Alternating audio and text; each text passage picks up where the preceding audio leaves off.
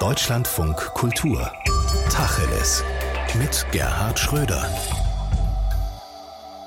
Dazu ganz herzlich willkommen. Das Autoland Deutschland im Abstiegskampf, so titelte die Frankfurter Allgemeine Zeitung Anfang dieser Woche zum Start der internationalen Automobilmesse IAA Mobility in München. Dort präsentieren sich erstmals auch chinesische Anbieter, die mit ihren Elektroautos jetzt auch auf dem deutschen und europäischen Markt Fuß fassen wollen.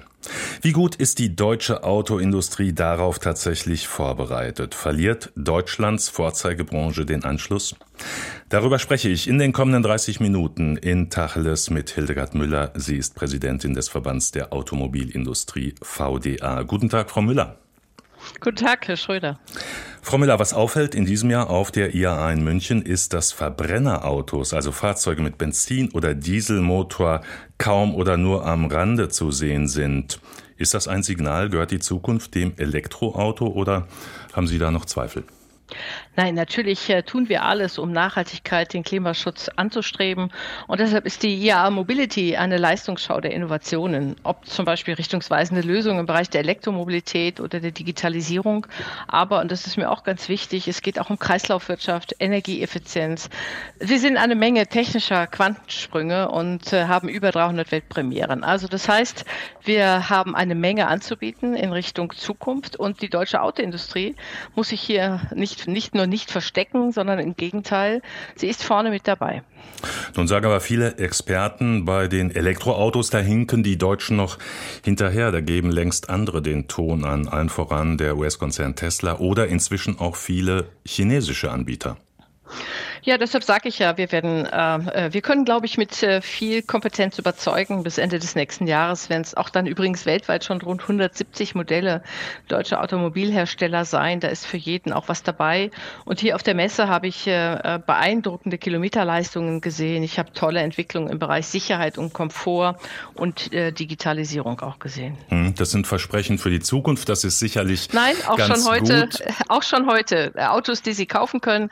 Nur ich habe nur gesagt sagt, die Zahl wird sich auf 170 steigern. Also es ist mhm. heute schon viel dabei, aber es wird natürlich bei allen übrigens, also die ganze Markt, auch ob das äh, amerikanische oder ob das chinesische Hersteller sind, äh, ob das Japaner oder Koreaner sind, der Markt brummt, alle sind in dieser Transformation und deshalb äh, wird da jetzt auch in den nächsten Jahren viel zu erwarten sein.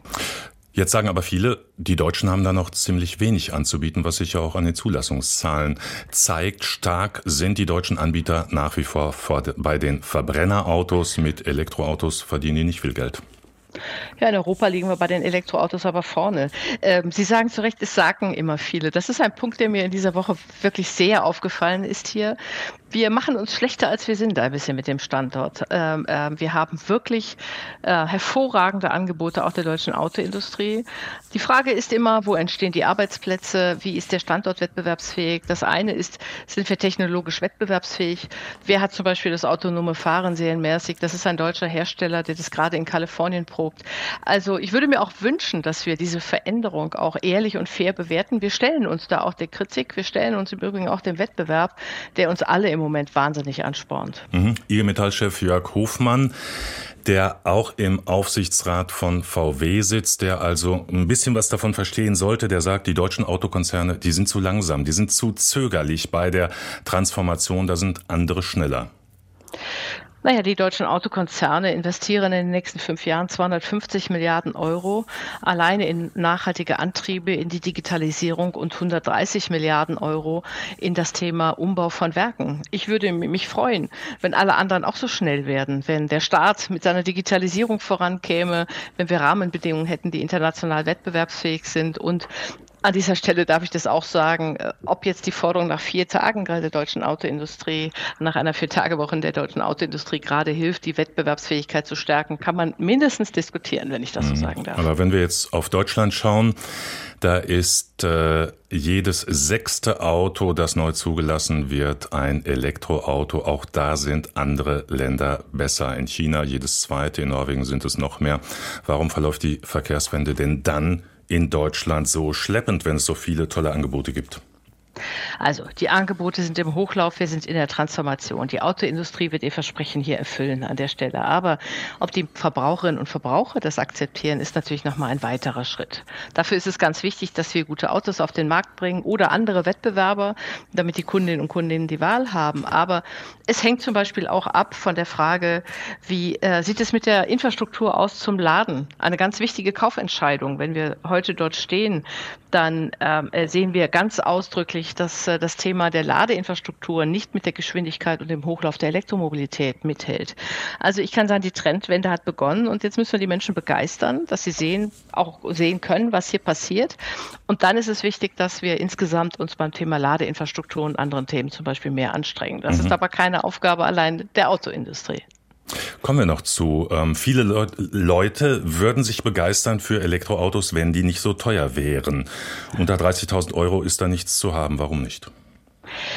Ja, weil insbesondere die Standortkosten in Deutschland auch nicht wettbewerbsfähig sind mit anderen Ländern. Das muss man an der Stelle schon sagen. Wir alle leiden, ob Verbraucherinnen, Industrie, Mittelstand, wir leiden zum Beispiel extrem unter den hohen Energiekosten, die nicht wettbewerbsfähig sind. Wir haben in Deutschland relativ hohe Lohnkosten.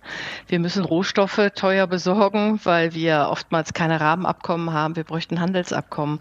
Und das ist mir so wichtig, Herr Schröder. Es geht hier nicht um ein Entweder-Oder oder einen Gegensatz, der hier aufgebaut wird. Mir ist wichtig, dass jetzt Wirtschaft und Politik gemeinsam sagen, wer muss an welchen Aufgaben arbeiten. Mhm. Wir Pardon, haben Frau Müller, Aufgabe aber trotzdem, ja, trotzdem klingt das ein bisschen nach Ausrede. Die Politik ist schuld, dass die deutschen Autokonzerne keine preiswerten Elektroautos anbieten können? In dieser Transformation, die wir sind, können wir zurzeit noch nicht in der breiten Masse so günstige Autos anbieten, wie wir wollen. Das wird besser werden. Das wird besser werden, wenn wir auch wettbewerbsfähige Preise haben, Standortbedingungen haben, Steuern, Abgaben, Umlagen. Wir müssen auch registrieren, dass die Chinesen ihre Autoindustrie direkt subventionieren mit viel Geld. Da gibt es aber bei uns keine Forderung nach. Ich will nur, dass wir das registrieren. Und in, in den USA wird es auch erhebliche Anstrengungen, die Autoindustrie dort mit Milliarden, Milliardenbeträgen zu unterstützen. Mhm. Ich, ich, will nur, dass wir fair darüber reden, wie wir diesen Standort ja fit machen und dass jeder seinen Beitrag da auch zu leisten hat. Das ist völlig klar. Und äh, auch wir haben hier natürlich das Versprechen mitgenommen und auch angeboten, das ist auch vorgestellt worden, dass natürlich natürlich auch bezahlbare Autos bald möglich sind. VW hat das angekündigt für 2026, also in drei Jahren. 25. 2025, wenn Sie das sagen. Das ist also in immer noch zwei Jahren. Ob das dann funktioniert, äh, wissen wir auch noch nicht. Aber viele fragen sich, warum erst dann? Jetzt wäre doch die Lücke, jetzt wäre äh, das auch ein Signal für die deutsche Autoindustrie. Wir sind in der Lage, das anzubieten. Das wäre auch gut für den Klimaschutz. Ähm, Liegt es vielleicht einfach daran, dass die deutsche Autoindustrie doch zu spät angefangen hat? Nein, das liegt nicht daran, dass wir zu spät angefangen haben. Ich bleibe dabei. Wir sind in einer massiven Transformation auch nochmal. Wir müssen Werke umbauen, andere bauen Werke neu. Das will ich auch, dass wir das natürlich sehen. Wir haben eine Industrie im Umbau, während zum Beispiel in China neue Hersteller entstehen können mit Subventionen des Staates. Das alles müssen wir ernst nehmen in der Wettbewerbsfähigkeit äh, unseres Landes. Und das versuchen wir natürlich schnellstmöglich auch an Rahmenbedingungen herzustellen. Deshalb ja die gewaltigen Investitionen, die ich geschildert habe. Mhm. Je schneller wir die umsetzen können und den Hochlauf der Werke haben, umso schneller wird es auch in die Massenproduktion von günstigeren Autos geben. Jetzt sehen wir aber der Trend bei den Benzinern und Dieselautos, aber auch bei den Elektroautos ist, die Autos, die neu auf den Markt kommen, sind größer, schneller und teurer. Muss hier vielleicht auch die Autoindustrie mal umdenken und äh, sagen, nein, sie können vielleicht auch kleiner und etwas langsamer, aber dafür billiger sein?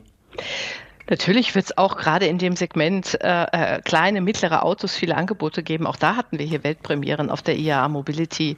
Es gibt nur auch Kundenwünsche, die sich verändern. Übrigens nicht jeder SUV ist unbedingt ein, ein Riesenauto, sondern oftmals werden sie einfach nur höher gesetzt. Das hat im Übrigen auch damit zu tun, dass Kundenbedarfe sich verändern. Einstieg zum Beispiel und viele andere Dinge mehr. Also wir arbeiten hier nicht am Markt vorbei. Das zeigen ja auch die Zulassungszahlen die immer noch relativ niedrig sind. Sie haben die Rahmenbedingungen. Na, insge na, insgesamt sind die Zulassungszahlen, auf die habe ich das äh, genommen. Sie haben die Rahmenbedingungen angesprochen, die in Deutschland nicht gut sind. Ähm, diese angeblich so schlechten Rahmenbedingungen sind aber offenbar nicht störend, dass die Autobauer gute Geschäfte machen. Eben nicht mit Elektroautos, sondern mit Verbrennerautos.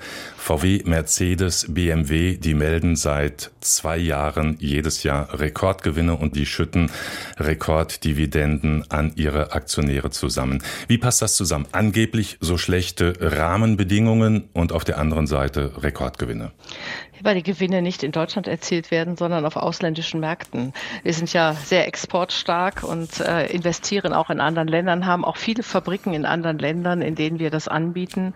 Das heißt zum Beispiel der Absatz äh, in Asien, der Absatz in Amerika führt zu diesen äh, Gewinnen, die wir übrigens jetzt nicht nur an die äh, Aktionäre verteilen, sondern das ist das Geld, was wir investieren. Das sind die 250 Milliarden, von denen ich gesprochen habe, die wir investieren müssen, um diese neuen Antriebe zu entwickeln, um solche Themen wie Kreislaufwirtschaft ernst zu nehmen und auch die Werke umzubauen. Aber auch auf diesen vielleicht lukrativeren Märkten sind Sie vor allem mit Verbrennerautos präsent. Auch dort bauen die deutschen Autobauer Elektroautos nur im Nischenbereich.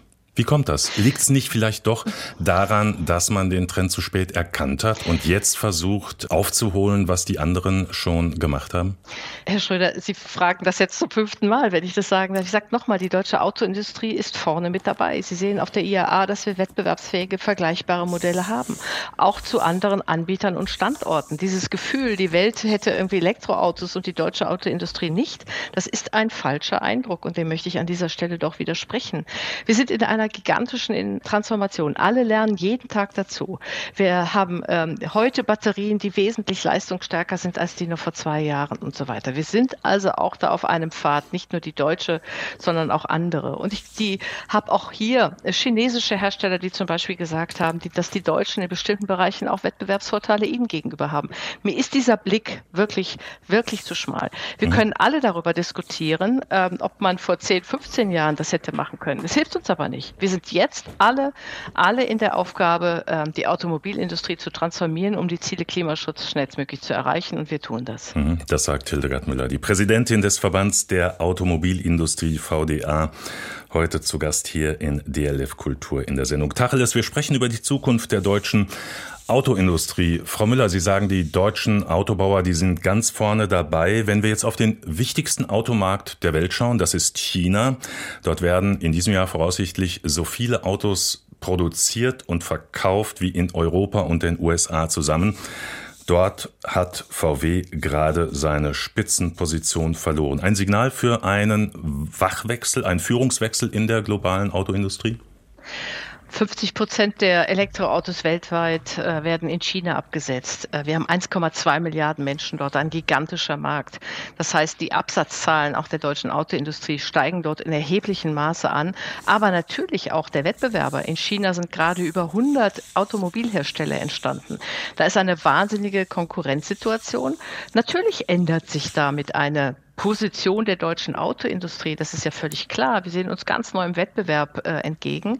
Und das heißt, auf der einen Seite kann man mehr verkaufen und auf der anderen Seite prozentual trotzdem nicht mehr alleine Marktführer sein. Das ist genau das Ergebnis, dass viele neue Wettbewerber dort gerade auf den Markt kommen. Hm, aber gerade in China sind die deutschen Autobauer erfolgreich noch muss man wohl sagen, mit Verbrennerautos. Die haben da einen guten Ruf. Schwierigkeiten haben sie mit ihren neuen Elektroautos keine guten Signale für die Zukunft. Also ich glaube, dass wir, wir hier gesehen haben, dass die äh, deutschen Automobilhersteller für die Welt gute Angebote im Bereich Elektromobilität haben. Und insofern ist, äh, stellen wir uns dem Wettbewerb in China, in Asien, in Europa und auch in Amerika. Ich bin da sehr zuversichtlich. Klar ist, es drängen zusätzliche neue Anbieter auf den Markt, die vorher gar nicht präsent waren. Das heißt, der relativ starre Automobilmarkt, ähm, der wird neu gemischt. Ähm, was macht Sie so zuversichtlich, dass die Deutschen da ihre führende Position halten können, gerade wenn Sie nach China schauen äh, oder auch in die USA? Tesla hat äh, schon Elektroautos gebaut, da waren die deutschen Autobauer noch mit dem Dieselskandal beschäftigt. Ja, aber sehen Sie sich die Absatzzahlen insgesamt weltweit an. Da ist die deutsche Automobilindustrie vorne mit dabei und nicht nur bei den Verbrennerautos. Übrigens will ich auch noch mal sagen, dort, wo keine Ladeinfrastrukturen sind oder anderes, da ist es doch selbstverständlich, dass die Menschen auch noch Verbrennerautos kaufen. Deshalb habe ich ja darauf hingewiesen, es ist mehr als nur ein Angebot an Autos, sondern immer auch ein Ökosystem, was geschaffen werden muss. Mhm. Wären dafür China nicht auch die deutschen Markt, Autobauer da, zuständig? Ja, ich will nur zum einen sagen, China ist ein Markt mit 1,2 Milliarden Menschen, der jetzt entsteht, der ein Hochlauf ist. Es sind auch andere Märkte wie Indien, wie Afrika, die sich entwickeln werden. Und da ist es doch natürlich, dass die Länder auch darauf achten, dass auch Wertschöpfung von ihnen kommt. Da, unter, da entwickeln sich Unternehmen. Insofern ist das eine ganz neue Wettbewerbssituation. Hm, die Ladeinfrastruktur. Zu den Ladesäulen Genau, wenn Sie da nochmal, natürlich ist auch die deutsche Automobilindustrie dort äh, mit erheblichen Vorleistungen dabei. Wir bauen Ladesäulen, wir haben Gemeinschaftsunternehmen, egal ob im Pkw- und Lkw-Bereich. Aber alleine ist diese Aufgabe durch uns nicht zu stemmen. Wir brauchen zum Beispiel die Energiewirtschaft. Wir brauchen Parkhausbetreiber, wir brauchen Menschen, die Flotten betreiben und viele andere mehr, die auch überlegen, wo Ladesäulen zum Beispiel bei großen Einkaufszentren, bei großen Arbeitgebern und anderes aufgebaut werden können.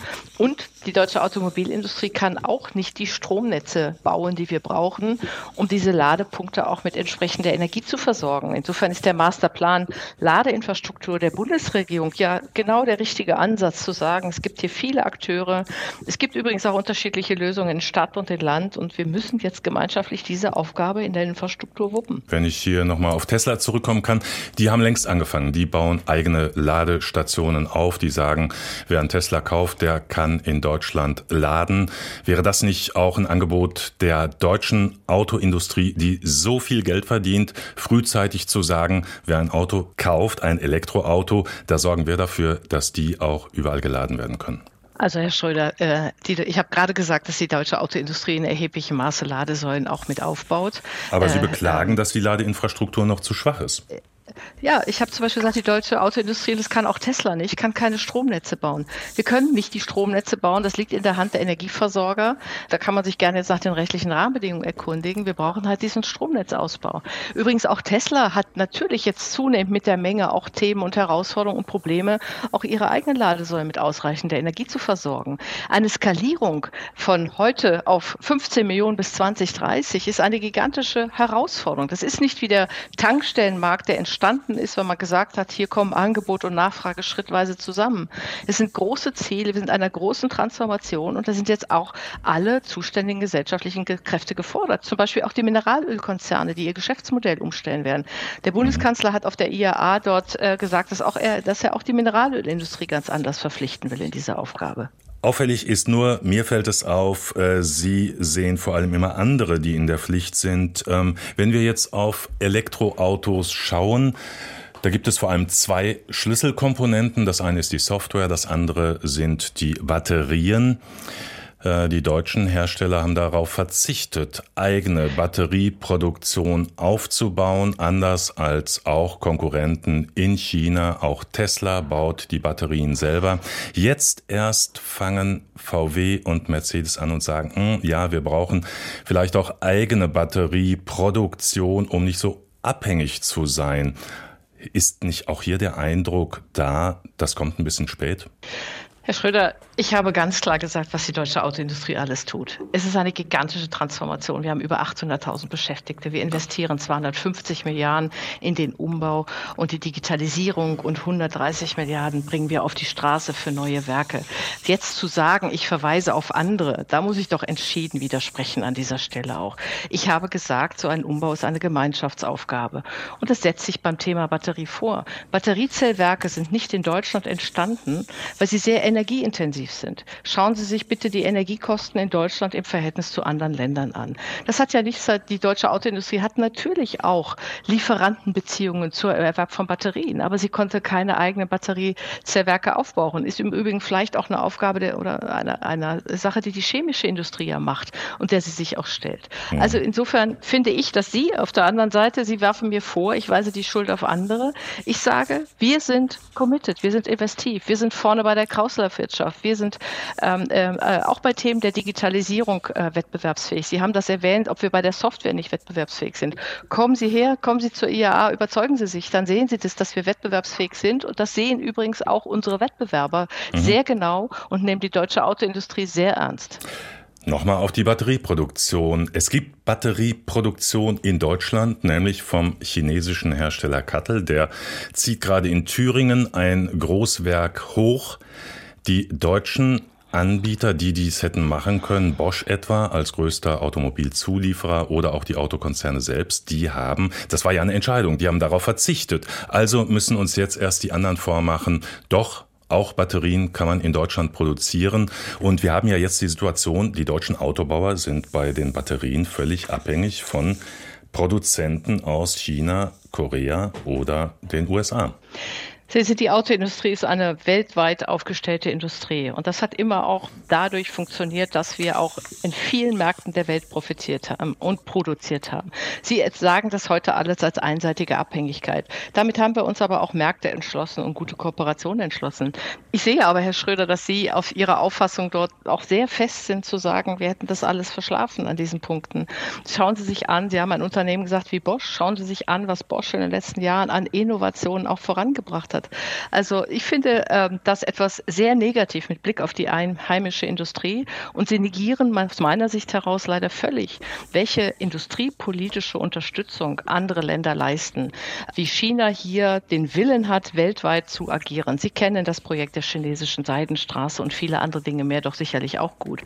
Mhm. Das alles verschärft eine Wettbewerbssituation. Ich sage, wir stellen uns der Frage, wir alleine werden uns aber mit nicht mit auch noch mit Rahmenbedingungen wie Energiepreisen, die die weltweit höchsten mit sind für, für äh, Industrie und aber auch für Menschen auch beschaffen können.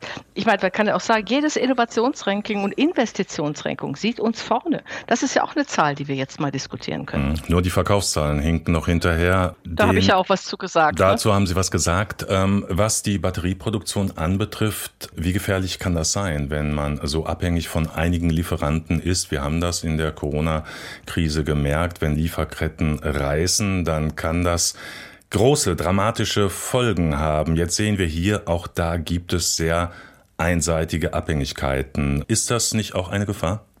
Natürlich. Und deshalb agieren wir ja auch. Das ist ja auch die De-Risking-Strategie, die jetzt auch von Seiten äh, Deutschlands und Europas auch ernst genommen wird, entsprechende Rohstoffe zu besorgen. Wir kaufen ja oftmals Rohstoffe in China zum Beispiel, die China in Afrika besorgt hat. Wir sind übrigens ähm, dort, also dort gibt es jetzt gemeinsame auch Versuche über Handelsabkommen, über Rohstoffabkommen, äh, die Rohstoffverfügbarkeit äh, für Deutschland, für Europa zu verbessern. Das sind wichtige gemeinsame Projekte und hier arbeiten Wirtschaft und Politik ja auch Hand in Hand, um diese Aufgabe zu lösen. Und auf der anderen Seite zum Beispiel haben wir hier ganz viel an Forschung, um Rohstoffkomponenten zu ersetzen in Batterien. Da sind die Deutschen weltweit führend. Wir haben jetzt lithiumfreie oder selten erdefreien Batterien etc. Also das sind ja auch große Forschungsergebnisse, die uns auch helfen, unsere Abhängigkeit zu reduzieren. Deshalb sind wir ja auch bei diesem Thema äh, immer so, dass wir sagen, wir müssen in Forschung, Innovation in unserem Land auch investieren. Die deutschen Autobauer haben früh auf China gesetzt. Sie erwirtschaften jetzt schon schon einen Großteil ihrer Umsätze und auch der Gewinne in China. Auch hier nochmal das Thema Abhängigkeit. Wir wissen, China ist ein, sagen wir mal, heikles Land. Es gibt internationale Spannungen. Das äh, Thema Taiwan ist da auf der Agenda. Auch global strebt China eine führende Rolle an. Wie gut ist es da, wenn eine einzelne Branche so sehr von einem Land wie jetzt China abhängig ist? Oder würden Sie sagen, ja, auch da muss die Autoindustrie Industrie vielleicht drüber nachdenken, stärker zu diversifizieren oder geht das gar nicht? Also ein Absatzmarkt kann man nicht diversifizieren. Es gibt keinen vergleichbar großen Absatzmarkt wie China. Äh, das müssen wir einfach mal registrieren und entweder partizipieren wir dort am Hochlauf oder wir tun das nicht. Das ist der eine Punkt. Der zweite ist natürlich, dass wir Partnerschaften ausbauen, zum Beispiel mit Indien, mit Afrika, dass wir Märkte der Zukunft dort auch begleiten, den Hochlauf auch begleiten, Entwicklungen dort begleiten. 70 Prozent der Arbeitsplätze in der Autoindustrie hängen am Thema Export. Wir waren immer froh darüber, dass wir diese starken Anteile Anteile auch hatten. Es werden globale Wettbewerbe entstehen. Ich nehme das sehr ernst. Aber gleichzeitig haben wir auch übrigens einen Markt, der global maximal wachsen wird. Und deshalb kann beides passieren. Es können starke Wettbewerbe entstehen und trotzdem kann die deutsche Autoindustrie weiter erfolgreich sein. Politische Risiken nehmen wir natürlich ernst. Und wir sind auch in einem engen Austausch. Auch die Bundesaußenministerin war ja zum Beispiel auf der IAA Mobility. Und es gibt ja auch die China-Strategie der Bundesregierung, die sagt, De-Risking, aber kein Decoupling. Wir unterstützen das vollkommen. Und natürlich tun wir alles, ist. Und deshalb entstehen ja Batteriewerke, es entstehen Halbleiterwerke, es werden die Rohstoffpartnerschaften ausgeweitet. Ich würde mich auch freuen, wenn wir mehr Handelsabkommen abschließen würden, die auch dann die Möglichkeit geben, weitere Märkte auch zu erschließen. Wenn wir nach Deutschland oder auch nach Europa schauen, in die Großstädte, die ersticken im Verkehr. Und äh, gerade Barcelona, Paris, Amsterdam, Kopenhagen, schon eine ganze Reihe von Städten hat angefangen, die Autos aus den Innenstädten rauszudrängen.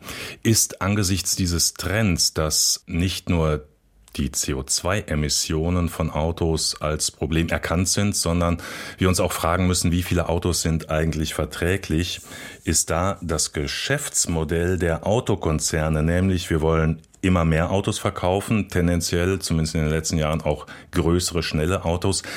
Ist das zukunftsfähig oder geht es in Zukunft nicht eher darum, wie garantieren wir Mobilität und nicht Autoverkauf? Ich glaube, da kann man ganz viel zu sagen. Erstens ist ja die IAA Mobility genau diese Reaktion auf das, was Sie sagen. Wir wissen, dass wir verschiedene Herausforderungen haben, dass die Verkehrsträger besser miteinander arbeiten müssen. Das erste Panel, was wir auf dieser IAA Mobility hatten, hat die Bahn, der Luftverkehr, die Fahrradhersteller und die Autoindustrie zusammengebracht. Das ist genau das Zeichen, was wir brauchen. Wir müssen Verkehre besser verbinden. Zweitens, Mobilität bedeutet Teilhabe. Wir müssen Menschen ermöglichen, dass sie ihr Leben leben können, dass sie zur Arbeit kommen können, und gerade bei großen Städten gibt es viele Einpendler. Das heißt, wir brauchen Lösungen. Wir brauchen öffentliche Nahverkehrssysteme, die funktionieren. Wir brauchen Park-and-Ride-Plätze.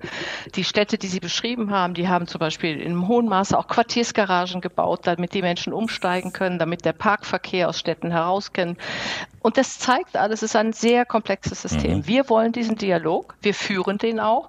Und das heißt auch in großen Städten weniger Autos vielleicht und an den ländlichen Regionen, die bitten, dürfen wir in diesen Diskussionen nicht äh, äh, vergessen, heißt das natürlich weiterhin auch, ähm, dass Mobilität dort auch jetzt wirklich machbar weiter bleibt und auch bezahlbar bleiben muss. Und deshalb ist es richtig, dass sich die Mobilität wandelt. Deshalb wandelt sich zum Beispiel die Autoindustrie, deshalb wandelt sich die internationale Automobilausstellung in eine IAA Mobility.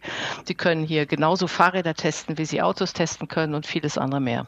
Wenn wir auf die junge Generation gerade in den Städten in Deutschland schauen, viele sagen, ein eigenes Auto brauche ich eigentlich nicht mehr. Viele machen gar keinen Führerschein mehr. Also hat das Auto auch als Statussymbol ausgedient oder ist das ein Auslaufmodell?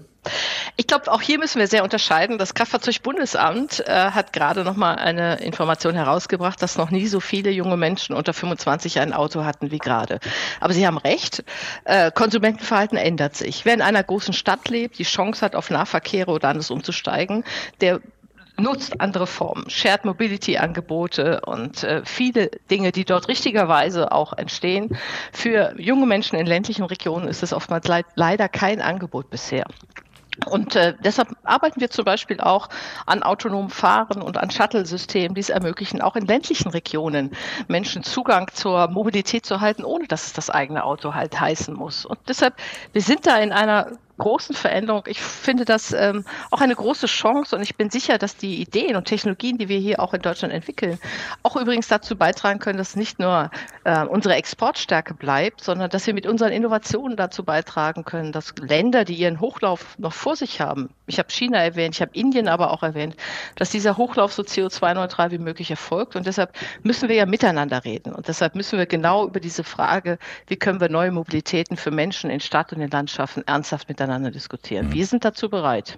Carsharing-Modelle in den Städten sind ein Thema, aber wenn ich da richtig informiert bin, sind da einige Autohersteller gerade wieder ausgestiegen. Äh, warum? Ja, das ist eine ganz wichtige Idee. Wir haben auch hier natürlich Ideen, äh, genau solche äh, Varianten der Shared Mobility, die wir hier auch anbieten. Die Frage ist, ob das ein Autohersteller machen muss oder es entstehen dort auch richtigerweise inzwischen äh, gute Systeme. Es ist immer die Frage, was haben sie in ihrer Wertschöpfungskette? Wir produzieren alles rund ums Auto, wir nehmen die Kreislaufwirtschaft ernst. Die Frage ist, ob wir Mobilitätsanbieter werden wollen. Das ist nochmal eine andere. Ich würde gerne noch mal zum Anfang kommen. Auf der IAA Mobility in München sehen wir viele chinesische Anbieter, die jetzt auch auf dem deutschen Markt Fuß fassen wollen. Einige haben hier schon Verkaufsstellen eröffnet, andere tun das. Einige denken auch darüber nach, Autos in Deutschland produzieren zu lassen. Wie groß ist die Gefahr, dass das zu Lasten der deutschen Autohersteller dann geht? Die Autoindustrie wird alles tun, um auf diese Herausforderung zu reagieren. Wir werden vorne mit dabei sein und deshalb ist mir auf dieser Messe auch nochmal so wichtig, die Chancen der Digitalisierung zu sehen, äh, die wir haben, die auch Autos leistungsstärker machen. Sie machen sie sicherer, sie machen wir komfortabler mit einem hohen Beitrag zum Klimaschutz. Und äh, da wollen wir wettbewerbsfähig, weiter wettbewerbsfähig sein. Wir sind es jetzt und wir wollen diese Stärke durchaus auch in Zukunft ausbauen. Das sagt Hildegard Müller, die Präsidentin des Verbands der Automobilindustrie. Frau Müller, ich danke Ihnen für für das Gespräch. Gleichfalls, Herr Schröder. Dankeschön.